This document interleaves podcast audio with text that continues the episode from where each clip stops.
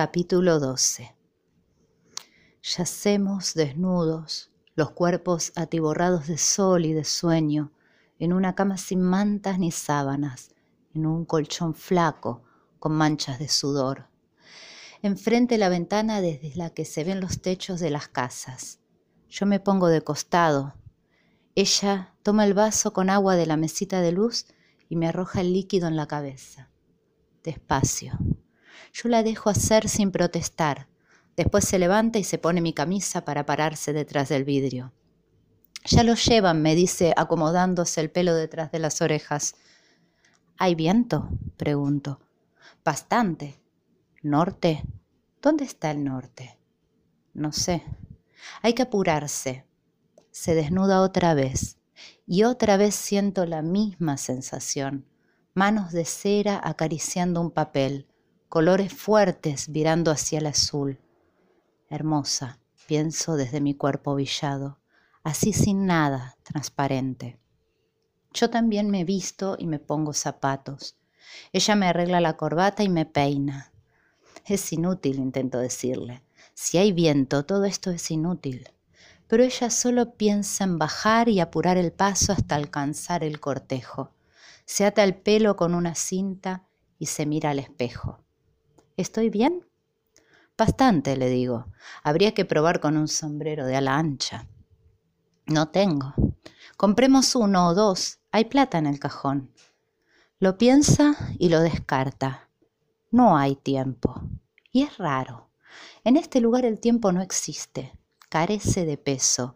Uno puede sentarse en el Porsche con la pava en la mano y el mate en la otra y mirar la calle vacía y las casas cerradas y algún que otro peón de campo pasar a caballo en busca de su patrón. En este lugar, las horas se cuentan con los dedos de las manos o se marcan en la pared con una tiza. Es de día o de noche, nada más y los vivos están vivos porque respiran las constantes nubes de tierra y juegan a las cartas o encienden los faroles a querosén cuando aparece la luna. Estar muerto acá es formar parte del paisaje. Estar muerto es tener la paciencia necesaria para que alguno en ronda nocturna lo recuerde y le ponga nombre, lo invoque a sumarse el esfuerzo de recordar.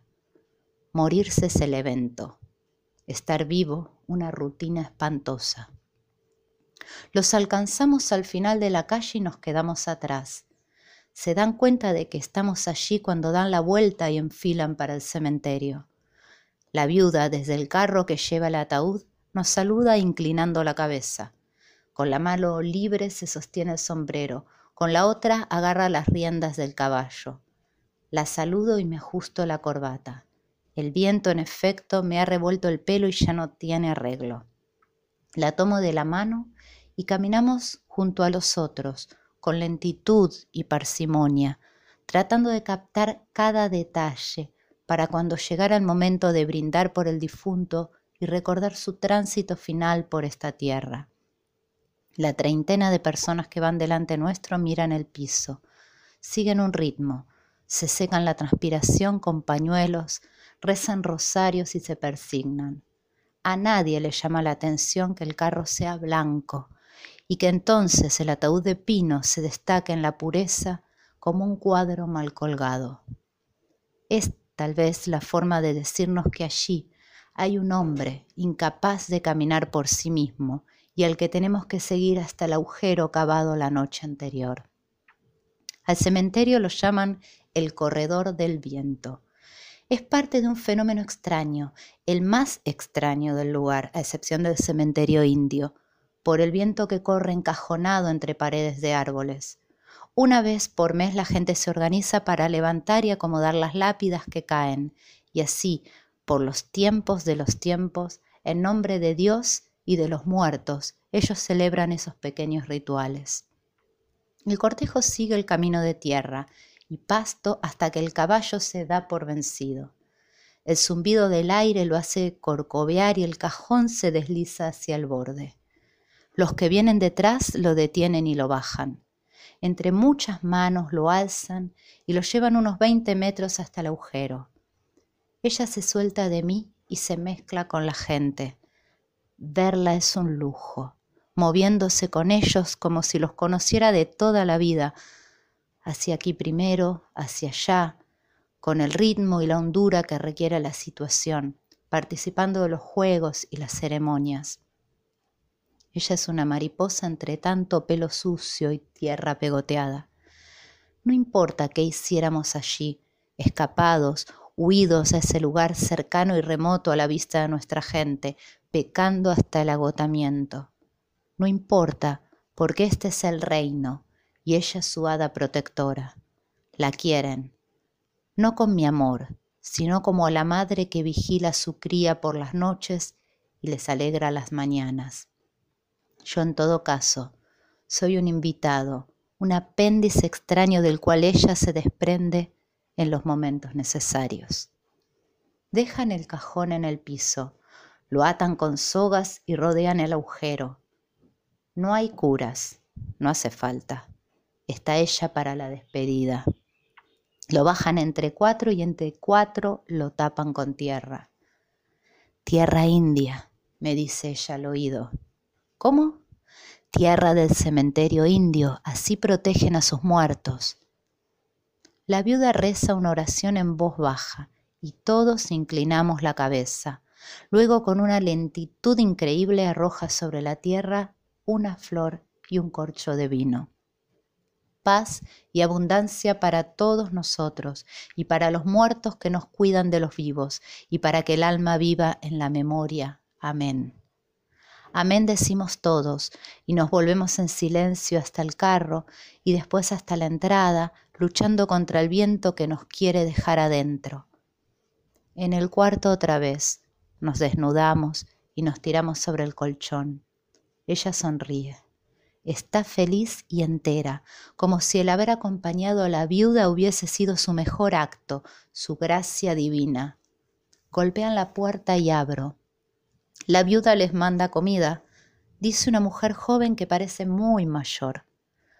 Todos son viejos, pienso, momias antiguas hablando nuestro idioma.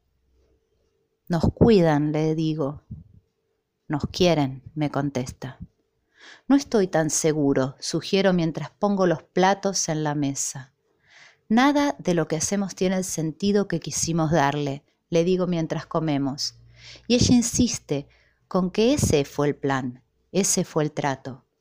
Es inútil, le digo, nunca vas a entender, pero no importa.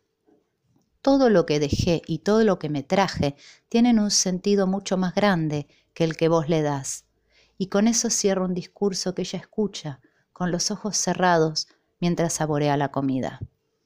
Está hermosa, más que cuando la conocí o que cuando la idealicé en mis cartas y en mis sueños. Está hermosa porque es ella misma impidiendo toda interferencia, actuando con los demás seres de este lugar en una obra de la que me saca o me pone cuando quiere. A eso me voy acostumbrando día tras día, a ser el que pueda en este mundo, a quedarme allí sin hacer nada más que mirarla y tenerla solo para mí. Más tarde, frente a la máquina, empieza un capítulo en el que el personaje abandona todo y se interna en la pampa húmeda que es como decir el desierto.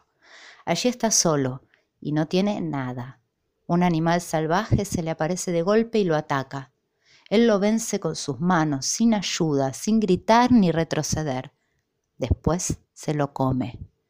Mara se asoma por encima de mi hombro y lee lo que escribo. Se ríe. Está bien, dice, me gusta. Nada que ver con lo que leí en la casa de la laguna. Las cosas cambian, le digo. De eso trata escribir. Y me creo mis palabras y sigo escribiendo sobre un mundo fantástico que es solo mío. Ella, desnuda, se tira sobre la cama con las piernas abiertas y me llama, suave, con delicadeza, apenas susurrando mi nombre. Apago el cigarrillo, tomo un trago del pico de la botella que tengo al lado y dejo de escribir. Me seco la transpiración con la manga de la camisa y me desnudo. Habría que poner un ventilador, le digo. Después. Sonríe cuando me ve venir. Otro acto de abandono, me digo, y me tiro sobre ella y le atrapo las manos detrás de la cabeza y le muerdo las mejillas con furia y ella me devuelve los mordiscos. Nos mordemos con desesperación, por todo el cuerpo, la sal y la saliva, hasta que la cama hace tanto ruido que la madraza entra sin golpear y nos mira. Quería saber si todo estaba bien, dice, y se queda esperando una respuesta que ninguno de los dos le puede dar.